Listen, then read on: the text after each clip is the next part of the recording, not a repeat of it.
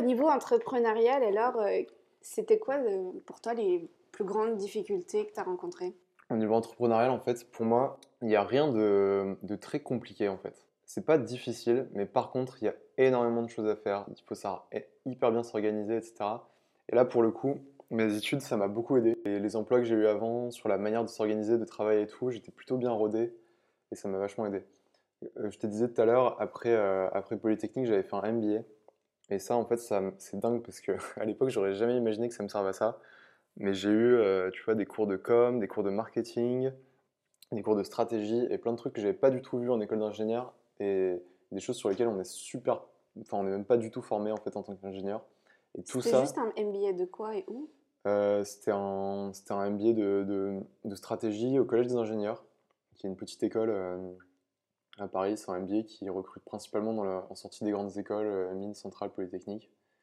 Euh, et, qui a pas de. C'est marrant, ils ont un modèle intéressant. Ils n'ont pas de professeurs propres en fait. Ils empruntent des professeurs de tous les autres MBA. Donc de l'INSEA, des, des profs étrangers. Prof de finance, c'était le prof de finance du MBA de Harvard et tout, tu vois. en fait, vous avez les meilleurs de partout. Ouais. Eux, ils recrutent, ils recrutent à la sortie des meilleures écoles et en échange, ils proposent les, les meilleurs profs. Enfin, c'était vraiment pas mal.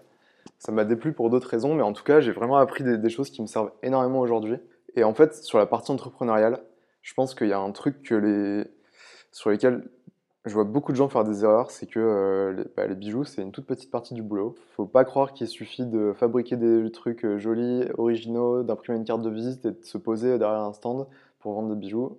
Enfin, je sais pas quelle est ton expérience là-dessus, mais en tout cas, moi j'ai l'impression que ça marche pas du tout. Du coup, la majeure partie du boulot, pour moi, ça a été de me créer mon image de marque.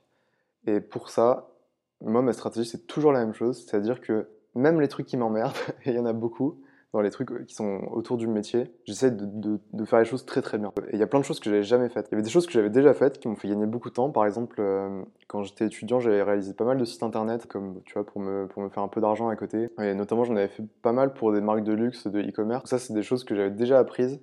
Et c'est la preuve qu'il faut faire plein de choses tout le temps, parce que ça peut toujours servir après. Donc voilà, site internet, faire un truc super clean, packaging. J'ai passé beaucoup de temps à faire ça, j'avais jamais fait, ça me gonflait un peu. Mais au final, même un truc, je trouve que même un truc un peu chiant, en fait, quand on essaye de le faire très bien, bah, ça devient quand même intéressant parce que euh, on y met du goût. On... Puis rien que le fait d'apprendre des nouvelles choses. Ouais, voilà, c'est sympa. C'est sympa. Et puis, puis il y a plein de choses, ça vaut vraiment le coup de, voilà, de prendre du temps parce que typiquement faire, faire un joli packaging, bah, une fois que c'est fait, euh, c'est fait. On a juste à recommander éventuellement les stocks quand on n'en a plus, etc. Mais il y a des choses, ça vaut le coup parfois de prendre vraiment deux ou trois semaines pour, pour bosser sur ça, pour pas faire de bijoux. Et moi, je passe beaucoup, beaucoup de temps à, à discuter avec, avec les gens, tu vois, sur, euh, sur Instagram j'écris pratiquement à toutes les personnes qui, qui follow mon compte, systématiquement, tu vois. Parfois, j'ai pas de réponse. Une fois sur trois, ça donne lieu à une discussion sur les gens qui, qui du coup, euh, bah, voient que... Enfin, c'est rare, en fait, de pouvoir discuter directement avec un créateur du point de vue du client. Moi, j'aurais adoré avoir des trucs comme ça à l'époque où j'achetais des bijoux et tout. Enfin, c'est plutôt rare, quoi. T'as, d'un côté les grosses marques, t'as, as de l'autre côté des, des, des, marques un peu d'équipe, mais où, tu vois, la, même la personne qui gère la communication, c'est quelqu'un qui fabrique pas forcément les trucs derrière moi, je me mets vachement à la place des, gens qui découvrent le truc. Et puis moi, j'aime bien en même temps, enfin, comme on fait aujourd'hui, j'aime bien expliquer comment je bosse et tout, parce que ça me passionne. Et, euh, et j'aime bien le, le faire avec. Tu quand même à la euh, recherche de contacts aussi, donc euh, ouais, ça, ça t'intéresse? Ouais, et j'ai réalisé plein de ventes grâce à ça. Et surtout, j'ai rencontré plein d'amis et de collègues, sur, notamment sur Instagram beaucoup. On en parlait au tout début. Tu vois, je te disais, dans le modèle maître-apprenti, il y a savoir observer quelqu'un qui sait faire et aussi savoir poser des questions. Et pour le coup, bah, l'observation, moi, je l'ai beaucoup fait sur YouTube. Et par contre, en fait, assez rapidement, ça s'est fait tout seul, comme je parle beaucoup euh, enfin, voilà, aux inconnus sur Internet, même si c'est dangereux. Je me suis fait des, des potes. Il y en a certains que j'ai toujours jamais vus en vrai, tu vois, mais avec qui on s'écrit hyper régulièrement, qui eux avaient déjà fait un peu de fonte euh, de leur côté. Souvent des gens un peu comme moi qui ont commencé, tu vois, qui faisaient des trucs limite dans leur garage et tout mais qui du coup euh, on s'échange des conseils. Ouais, je me suis fait des super bons amis comme ça. Et ce qui est génial en fait, c'est qu'il y, y a, toujours un vrai échange parce que il y a tellement de techniques, comme on disait tout à l'heure en joaillerie, qu'en fait, moi j'avais un peu peur parfois que ce soit à sens unique, tu vois, c'est-à-dire de, moi arriver avec peu d'expérience face à des gens très expérimentés, à leur euh, télécharger toutes leurs connaissances et à pas avoir grand-chose à leur donner en retour. Et je me suis rendu compte qu'en fait, même juste avec mon chemin personnel, avec ce que j'avais appris, bah, je, maîtrisais, déjà pas mal de trucs que, que, des gens qui parfois avaient 20 ans de métier, eux, avaient pas fait, tu vois. Typiquement sur la fonte, il y a beaucoup de gens qui m'apprennent des trucs en gravure, en certi, mais qui n'ont jamais eux-mêmes réalisé de fond. Donc euh, c'est une grosse valeur ajoutée et du coup c'est génial parce que chacun a sa petite expérience, on échange, tout le monde y gagne, c'est gratuit et c'est super cool quoi. Mais du coup, alors, euh, tu communiques que sur Instagram ou c'est quoi un peu ta, entre hmm. guillemets, stratégie de communication? Ouais, grosso modo, c'est quand même beaucoup, beaucoup aux réseaux sociaux avec de la publicité. Puis pour moi, c'est essentiel. Je veux dire, je pense que je vois pas mal de gens aussi qui se lancent et qui sont anti-pub soit pour des raisons conceptuelles, euh, comme quoi la pub ce serait mal ou je sais pas quoi. Alors pour moi, il n'y a rien de mal en soi. Je vois plein de petits créateurs, mais au-delà de, au-delà de la bijouterie, euh, dans d'autres secteurs, de céramique ou autres, tu vois, qui veulent pas faire de pub, qui, qui non, veulent vraiment se faire découvrir de manière naturelle et tout, et qui du coup ont du mal à élargir leur audience. Et pour moi, c'est vraiment dommage, quoi. Parce que la, voilà, la pub, c'est un outil, et comme tous les outils, c'est amoral, c'est-à-dire que tu peux faire le bien et le mal avec. Tu peux t'en servir pour, euh, pour, pour pousser la consommation de masse sur des trucs inutiles où tu peux en servir pour, euh, tu peux t'en servir pour te donner de la visibilité. Et pour moi, c'est essentiel, honnêtement, la plupart de mes ventes aujourd'hui. Elles sont réalisées comme ça. Et d'ailleurs, ça, pour moi, ça, ça, touche un point qui est assez intéressant. C'est que moi, pour l'instant, je ne vends pas en boutique. C'est une question que je me suis pas mal posée. Ouais, la distribution, donc du coup, tu n'as pas de distributeur, c'est que toi. C'est-à-dire que j'y tiens pas particulièrement, en fait. C'est pas forcément un objectif. Si un jour je trouve un bon fit entre. Euh, enfin, j'ai quelques, idées, j'ai quelques projets et tout euh, en cours, mais, mais c'est pas un truc auquel je tiens particulièrement encore une fois, je vois pas mal de bijoutiers pour qui systématiquement leur objectif c'est de créer leur ligne, de la vendre en boutique et tout. Et en fait, je comprends cet automatisme parce que bah, il y a quelques années encore, en fait, c'était un peu la seule manière de faire. C'est-à-dire qu'avant Internet, avant la démocratisation du e-commerce et tout, c'était un peu le, seul moyen de, se faire connaître et voilà, d'avoir de la clientèle et des ventes. Mais moi, je trouve que c'est pas forcément un modèle très intéressant aujourd'hui. Parce que euh, quand je compare, tu vois, ce que c'est par exemple mon budget de, de, publicité sur les réseaux sociaux pour me faire connaître, mes coûts de fabrication, tout ça, par rapport au prix pro auquel je vendrais à des boutiques, la marge qu'ils prendraient et tout. En fait, aujourd'hui, il faudrait que je travaille beaucoup plus, que je vende beaucoup plus de pièces. et sur, sur, les réseaux sociaux, on touche une audience qui est tellement large, pour un budget pas si énorme, ça coûte pas si cher la pub. Pour moi, il y a un gros avantage sur les boutiques, vraiment quand on, quand on commence à taper dans la haute joaillerie. Et moi, moi j'ai une gamme là que je suis en train de préparer, de pièces encore plus travaillées, en or, euh, enfin, vous verrez. Et là, pour le coup, je pense qu'il y a un vrai avantage à être dans une très belle boutique, dans un beau quartier de luxe, etc. Parce qu'à un moment donné, on est quand même limité à vendre en direct sans avoir d'endroit bah, pour recevoir les clients propres, etc. Ouais, exactement. Qu'on le veuille ou non, il y a certains clients qui, ont, qui sont habitués à être traités d'une certaine manière, etc. Et il y a, je pense qu'il y a un secteur qui ne peut pas être atteint comme ça par les moyens euh, juste euh, individuels, les réseaux sociaux, etc. Moi, je réfléchis beaucoup, beaucoup là-dessus. En fait, je suis un... Pour moi, un ingénieur, c'est un flemmard. Quand on est ingénieur, à la base, on passe son temps à fabriquer des trucs qui travaillent à notre place, grosso modo. Enfin, c'est un peu ça le boulot. Euh, même construire une route, c'est juste pour aller plus vite d'un point A à un point B. Et, voilà. Et en fait, je continue beaucoup à réfléchir comme ça. Ça peut paraître paradoxal, mais moi, j'essaie quand même de, travailler, entre guillemets, le moins possible. Pas parce que j'aime pas ce que je fais, mais au contraire parce que j'adore ce que je fais. J'ai envie que ça reste au maximum un plaisir, d'avoir le plus de temps libre encore pour créer des nouveaux modèles et tout, parce que ça va très vite de se retrouver sous l'eau, sous de la production et tout ça. Donc dans tout ce que je fais, je réfléchis beaucoup beaucoup avant d'agir pour pas me retrouver dans une situation où je me retrouve en position de, dépendance ou de devoir, euh, de devoir passer beaucoup trop de temps sur des choses que j'ai pas forcément envie de faire. Donc j'essaie vraiment de m'organiser par rapport à ça. Et typiquement par rapport aux boutiques, je pense que je, je, vais essayer de trouver un modèle un peu hybride où je vendrai plutôt des pièces plus travaillées, tu vois, si je fais un partenariat avec une boutique ou une galerie d'art d'ailleurs, pourquoi pas. Donc on a bien compris ta façon de, distribuer, pourquoi pas des boutiques. Pour le moment, c'est pas le cas, mais mm. euh, ça dépendra euh, du feeling, ça dépendra pas mal de choses. En fait, pour moi, la boutique, c'est pas, pas automatique. C'est-à-dire que si je vais en boutique, il faut que ça m'apporte quelque chose.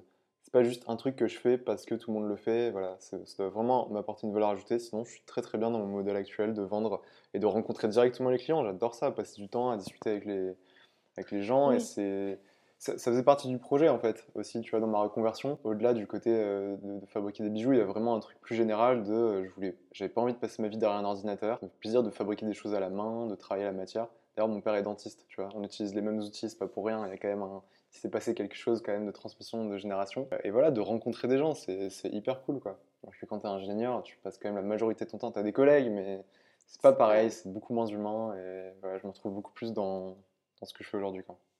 Et du coup, c'est quoi les, les, projets pour ta marque? C'est euh, tu veux rester en, atelier euh, euh, comme ça, discuter avec les gens, ou justement tu aimerais bien devenir à plus grosse échelle ou même d'autres projets qui ont rien à voir avec ça Alors déjà, mon projet, c'est d'essayer de ne pas avoir trop de projets parce que j'ai tendance à partir un peu dans tous les sens. Là, en vrai, mon projet sérieux, ce serait déjà de finir tous les trucs que j'ai commencé C'est-à-dire, j'ai encore pas mal de modèles à terminer et tout ça. Euh, ouais, j'ai clairement des rêves euh, fous pour le long terme. À la base, je suis passionné d'automates. Je sais pas pourquoi ça m'obsède. C'est pour ça que j'ai fait ces bagues-là. Et, et, vraiment, c'est un truc que j'adore. Et comme je te disais tout à l'heure, moi, j'aimerais bien, à très long terme, là, c'est pas pour tout de suite, mais sortir un petit peu des bijoux, fabriquer un peu des objets. Et mon rêve ultime, je crois que ce serait vraiment de fabriquer des automates euh, d'orfèvrerie, tu vois. Et vraiment, ça me, ça me, ferait pas mal rêver de. Je quitterai jamais les bijoux parce que, toujours pour ce que je t'ai dit, le, fait de pouvoir exprimer des choses et tout, de faire un truc différent qui soit portable. Mais j'aimerais beaucoup, à long terme, avoir euh, deux parties dans ma boutique, avoir vraiment une partie bijoux et une partie plus artistique. Et tu vois, tout ça, c'est aussi appelé et confirmé par ce que je te disais sur ma clientèle, où j'ai déjà les deux types un peu de clients. C'est de tout contrôler et au final, les choses se font un peu malgré toi je sens que je suis sur une vague et j'essaie de la suivre et, voilà quoi, de, continuer comme ça. Les projets, ça touche à tout, tu vois, niveau technique, je, voudrais vraiment euh, bah, toucher à tout, mais en prenant chaque fois le temps de faire les choses correctement. Euh, j'aimerais beaucoup, beaucoup monter en compétence sur le certissage, j'aimerais beaucoup euh, me lancer dans la gravure, mais ça déjà c'est prévu, j'ai un ami qui doit me former. D'ailleurs, j'aimerais bien lui faire une petite dédicace, ça s'appelle The French Guy sur Instagram, très très fort en gravure et très sympa. Il m'a vachement aidé au début, euh, puis on, bosse beaucoup tous les deux maintenant, c'est devenu un ami. Ça fait partie des gens qui m'ont beaucoup aidé. Euh, donc voilà, techniquement, j'aimerais bien faire ça. Surtout que la gravure, j'ai déjà fait de la gravure d'illustration il y a quelques années, j'avais adoré. Donc pour moi, c'est hyper logique de, de, bosser sur de la gravure de bijoux. Et vraiment, j'aimerais beaucoup. Mais euh, en tout cas, j'ai vraiment envie de me former pour continuer à faire les choses moi-même. D'une partie pour des raisons tu vois, de production, ce qu'on disait sur le fait que moi je trouve ça vachement plus rentable, ça fait gagner beaucoup de temps, mais aussi pour la création en fait. Moi je trouve, je trouve que vraiment c'est beaucoup plus facile de créer quand on, quand on maîtrise soi-même les techniques. Ça évite de faire encore une fois beaucoup d'allers-retours pour savoir si tel truc qu'on veut faire c'est possible. Et même parfois juste la technique donne des idées d'apprendre un nouveau trait de gravure ou un nouveau type de certif, ça peut donner des idées de modèles. Donc c'est pour ça que moi, je, pour l'instant en tout cas, je sais que ça peut me porter préjudice euh, à long terme sur d'autres choses, mais j'ai vraiment envie de, continuer à me former et à, fabriquer moi-même de A à Z mes propres bijoux. Est-ce que pour euh, terminer, tu pourrais donner un peu des conseils à des gens qui aimeraient bien se lancer et qui savent pas par où commencer, quoi faire? Bah déjà des conseils, s'il y a des gens qui, qui ont des doutes ou quoi, n'hésitez pas à m'écrire, parce que moi j'aime bien discuter. N'hésitez pas sur Instagram ou par mail ou peu importe à me contacter. Moi, je discuterai avec plaisir avec vous. Après, de manière générale, si j'avais des conseils, bah, il faut éviter les extrêmes. C'est-à-dire qu'il ne faut pas croire que c'est trop facile, parce que c'est pas facile, c'est beaucoup de travail. Donc, euh, c'est ce que je disais un peu tout à l'heure, il ne faut pas juste fabriquer des bijoux et les mettre sur euh, Etsy ou je ne sais quoi et croire que ça va marcher. C'est beaucoup plus dur que ça. Puis émotionnellement aussi. Hein. Voilà, il y a beaucoup de choses à faire. Il y a des moments où c'est difficile, euh, mais comme mais comme c'est difficile de lancer n'importe quel business, donc si vous vous lancez, bah, il faut le prendre au sérieux. Il faut faire tout ce qu'il y a à faire, même ce qui ne vous plaît pas, c'est-à-dire euh, tout le marketing, euh, la gestion, créer ses statuts, faire sa demande de poinçon, toute l'administration, enfin bref, tout, comme n'importe quel business. Mais par contre, il ne faut pas non plus être dans l'extrême inverse, que je vois souvent aussi, c'est-à-dire de penser que c'est impossible, que c'est trop compliqué, qu'il y a trop de choses à faire. C'est pas vrai, c'est totalement possible. Moi, j'ai lancé ma marque, honnêtement, entre le moment où j'ai décidé de vraiment commencer à vendre des bijoux et le moment où j'ai ouvert mon site internet, où j'ai commencé à prendre les commandes, où j'étais en règle administrativement et tout il s'est passé en gros six mois. Quoi. Il s'est passé six mois où j'ai monté mon atelier. Enfin, j'avais déjà un peu d'outils que j'avais commencé à amasser avant, à faire toutes les démarches, faire le site, le packaging et tout ça. Donc j'ai énormément bossé, j'ai trop bossé. Peut-être qu'en le faisant plus calmement, ça aurait pris un an, mais c'est possible. Surtout si on est curieux, qu'on n'a pas peur de faire les choses soi-même. Il faut savoir s'entourer. Moi, j'étais pas mal aidé pour les photos. Au début, j'avais jamais fait de photos avec un, avec un vrai appareil photo. Euh, j'ai été aidé par ma copine, j'ai été aidé par, euh, par des amis. Toujours bien réfléchir avant de faire les choses. C'est hyper tentant, je trouve, quand on est dans un élan de création de, de boîte ou de business, quel qu'il soit, de partir dans tous les sens, d'être tellement pris dans l'action qu'on n'a plus le temps de réfléchir et d'être sous l'eau. Enfin, c'est vraiment super important de, de, bien bien réfléchir parce que. pas trop non plus parce que souvent ouais, on s'inhibe et, non, mais c'est les, deux, c'est les deux extrêmes. C'est les deux extrêmes. C'est comme je disais, faut pas croire que c'est facile, faut pas croire que c'est impossible. Il faut bien réfléchir parce qu'on fait des choix au début, euh, l'air de rien, qui après euh, bah, nous orientent pour un certain temps. Je veux dire. Quand tu fais ton site internet, quand tu, quand tu te lances, bah, ton truc, tu vas pas le refaire toutes les trois semaines. Donc euh, il y a un certain nombre de choix à faire sur l'identité visuelle, sur pas mal de choses de stratégie, sur, sur les pricing, sur euh, voilà, un peu tout qu'il faut bien gérer. Mais effectivement, il ne faut pas que réfléchir et il faut être quand même super dans l'action parce qu'à un moment donné, il n'y a pas de, truc parfait, il n'y aura jamais un moment où, où tu auras, auras, le plan parfait, où tu seras sûr de toi pour te lancer. Il faut faire des trucs, il faut faire des conneries. Il faut s'écouter aussi, je pense. quoi faut pas que ça devienne un calvaire. Il y a des moments où c'est dur de lancer un truc. Il faut au maximum se mettre en sécurité. moi, ça m'a, j'en ai parlé tout à l'heure, ça m'a, vraiment beaucoup aidé de pouvoir, de pouvoir profiter du chômage pour, pour, pour lancer ça. Faut pas se mettre dans des situations pas possibles où on dépend directement d'un truc naissant au maximum. Mettez-vous en sécurité pour que ça reste du plaisir et que ça ne devienne pas une corvée. Moi, j'ai hésité pendant très longtemps en fait à, à en faire mon métier parce que j'aimais tellement ça que je me suis dit non, faut surtout pas que je fasse ça comme boulot parce que ça va me dégoûter et tout ça. Et c'est marrant, j'ai pas mal d'amis qui font d'autres choses aussi, qui pensent pareil. Et c'est marrant, hein, ça, je crois que ce raisonnement-là, il a tenu un an à peu près. Mais à un moment donné dans ma vie, je continuais à faire des bijoux, à me dire non, surtout pas ça comme métier. Et en même temps, je j'avais aucune idée de ce dans quoi je voulais bosser.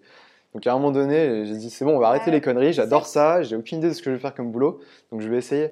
Aujourd'hui, je suis pas que bijoutier, je suis, bijoutier, je suis photographe, je suis webmaster, je suis un peu comptable, je suis plein de trucs. Et ça demande une grosse curiosité, une grosse capacité à apprendre, euh, à prendre du recul, à se remettre en question, à écouter les conseils.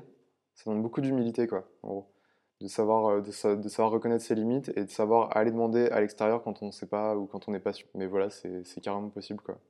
Et encore une fois, s'il y a des gens qui, qui ont des questions, moi j'aime bien. On m'a tellement apporté gratuitement que j'adore rendre en retour. C'est un truc que je trouve super beau en fait euh, sur, euh, sur internet, dans la communauté des bijoutiers. Euh. Enfin, je pense qu'il y a l'équivalent dans d'autres métiers. Mais c'est dingue, quoi. Je veux dire, le savoir c'est gratuit et en même temps ça a une valeur incroyable. Et moi je comprends pas trop la culture un peu à l'ancienne, du secret, tu vois, des ateliers où, où il y avait telle méthode de fabrication. moi, encore une fois, je suis c'est pas du tout mon état d'esprit quoi. Moi c'est plutôt l'inverse. En fait, il y a des choses, comme je disais au début, où j'étais tout seul, la fonte, euh, je, j'avais aucun, aucun bijoutier dans mon entourage et tout. Je me suis fait chier pendant 3-4 mois à comprendre tout seul des trucs, tu vois, qu'on aurait peut-être pu m'apprendre en une semaine. Et derrière, il y a des gens qui m'ont demandé, euh, qui voulaient se lancer, comment faire. Bah, je leur ai tout expliqué, tu vois. Et je leur ai fait gagner probablement les 3 mois que, sur lesquels moi j'ai galéré. Et bah, ça me fait super plaisir, tu vois ça me fait super plaisir parce que du coup, tout va plus vite et eux, derrière, je leur pose une question, ils m'apprennent un truc et, on, et tout le monde avance super vite comme ça. En fait, euh, moi, il y a un truc qui m'a hyper étonné quand, j'ai commencé au tout début. Je te disais, moi, je connaissais personne et j'ai essayé un peu d'aller toquer aux portes, d'aller dans des boutiques que j'aimais bien, de discuter avec les gens. Et j'étais hyper choqué à l'époque, en fait, de la, de la non-motivation de pas mal de gens. Et même, énormément de gens j'ai l'impression qu'ils essayaient de me dégoûter du truc. Et c'est incroyable, ça m'a frappé, mais vraiment, je m'attendais pas du tout à ça. Je me souviens, je citerai pas le nom de la boutique, mais c'était une créatrice que j'aimais énormément, euh, rue Saint-Honoré, où je suis allé chez elle, je suis tombé sur son fils, qui m'a ouvert, et j'ai commencé à raconter un peu ma vie. À l'époque, j'étais pas du tout sûr de moi, j'avais pas encore euh, lancé ma marque et tout. Je disais que j'étais ingénieur, que je commençais à faire des bijoux. Et le mec m'a complètement cassé dans mon élan, alors que moi, j'avais des étoiles dans les yeux d'être dans la boutique et tout il m'a dit non mais n'importe quoi, tu gagneras jamais ta vie, si t'es ingénieur, mais surtout reste ingénieur, fais pas de bijoux, c'est un truc de crève la faim, t'y arriveras pas et tout ça. Ça m'a vachement étonné, ça m'a jamais, ça m'a jamais freiné, mais j'ai pas compris quoi. Voilà, moi je suis arrivé dans, ce truc-là par passion, j'aurais jamais imaginé il y a encore quelques années en faire un métier, et je me rends compte qu'il y a beaucoup de gens dans ce métier-là, mais comme dans plein d'autres métiers en fait, qui sont pour des mauvaises raisons. C'est-à-dire, euh, je sais pas, peut-être qu'ils ont fait ça parce que leurs parents faisaient ça, ils ont juste fait pareil. Ou alors, euh, je sais pas, peut-être d'autres gens qui se sont imaginés qu'ils allaient gagner plein d'argent en faisant ça et c'est pas le cas, du coup ils sont dégoûtés. Enfin, oui, parce que t'as des diamants, du coup. Ouais, ouais, ça a l'air, ça a l'air. Tu dis c'est cher, donc je vais gagner de, de, l'argent. Après, tu te retrouves en atelier, euh, payé euh, pas grand chose. Ou... Donc voilà, je vois plein de gens qui sont un peu dégoûtés, qui sont un peu désabusés et qui parfois mettent un peu une sale ambiance dans la communauté, qui râlent, qui machin et tout. Et est-ce que du coup il y a quelque chose que tu voudrais partager pour terminer? Je crois que le truc que j'ai envie de dire pour finir, c'est que être bijoutier, en tout cas tel que, tel que moi je le pratique, à la frontière de, quelque chose d'artistique et tout, c'est vraiment fait pour rêver. quoi. C'est fait pour rêver, c'est fait pour moi rêver de, quand, je fabrique, quand je fabrique les choses, pour voir euh, l'émerveillement des gens à qui je les vends et tout ça. Et voilà, je pense que c'est ça qu'il faut aller chercher en fait. Et c'est pour ça que ça vaut le coup en fait de bosser et de traverser les trucs qui sont difficiles et d'apprendre et voilà de faire toute la partie un peu laborieuse parce que quand ça marche, euh, quand ça marche, c'est juste dingue quoi. Moi, j'aurais jamais imaginé ça il y a quelques années. Et, voilà, je pense que là, je pense que dans l'artisanat, il y a vraiment de quoi s'épanouir à mort. Voilà, partager son rêve avec tous les clients, tous les, tous les gens qui, gravitent autour de nous. Et, voilà, c'est ça que je trouve magnifique dans ce métier-là, quoi. Ah, c'est trop beau. Voilà. Merci euh, Hugues pour euh, toutes ces belles paroles et tout ton, ton enthousiasme. C'était un super moment. Bah, merci à toi. L'émission est maintenant terminée. mais vous pouvez découvrir en images cet épisode et aussi plein d'autres surprises en me suivant sur mon compte Instagram. Si vous aimez Ruby sur Canapé et que vous voulez soutenir le podcast, je vous invite à vous abonner à l'émission et à laisser votre avis sur les différentes plateformes d'écoute. Et bien sûr à attribuer des petites étoiles. Je vous donne rendez-vous le mois prochain pour une nouvelle rencontre.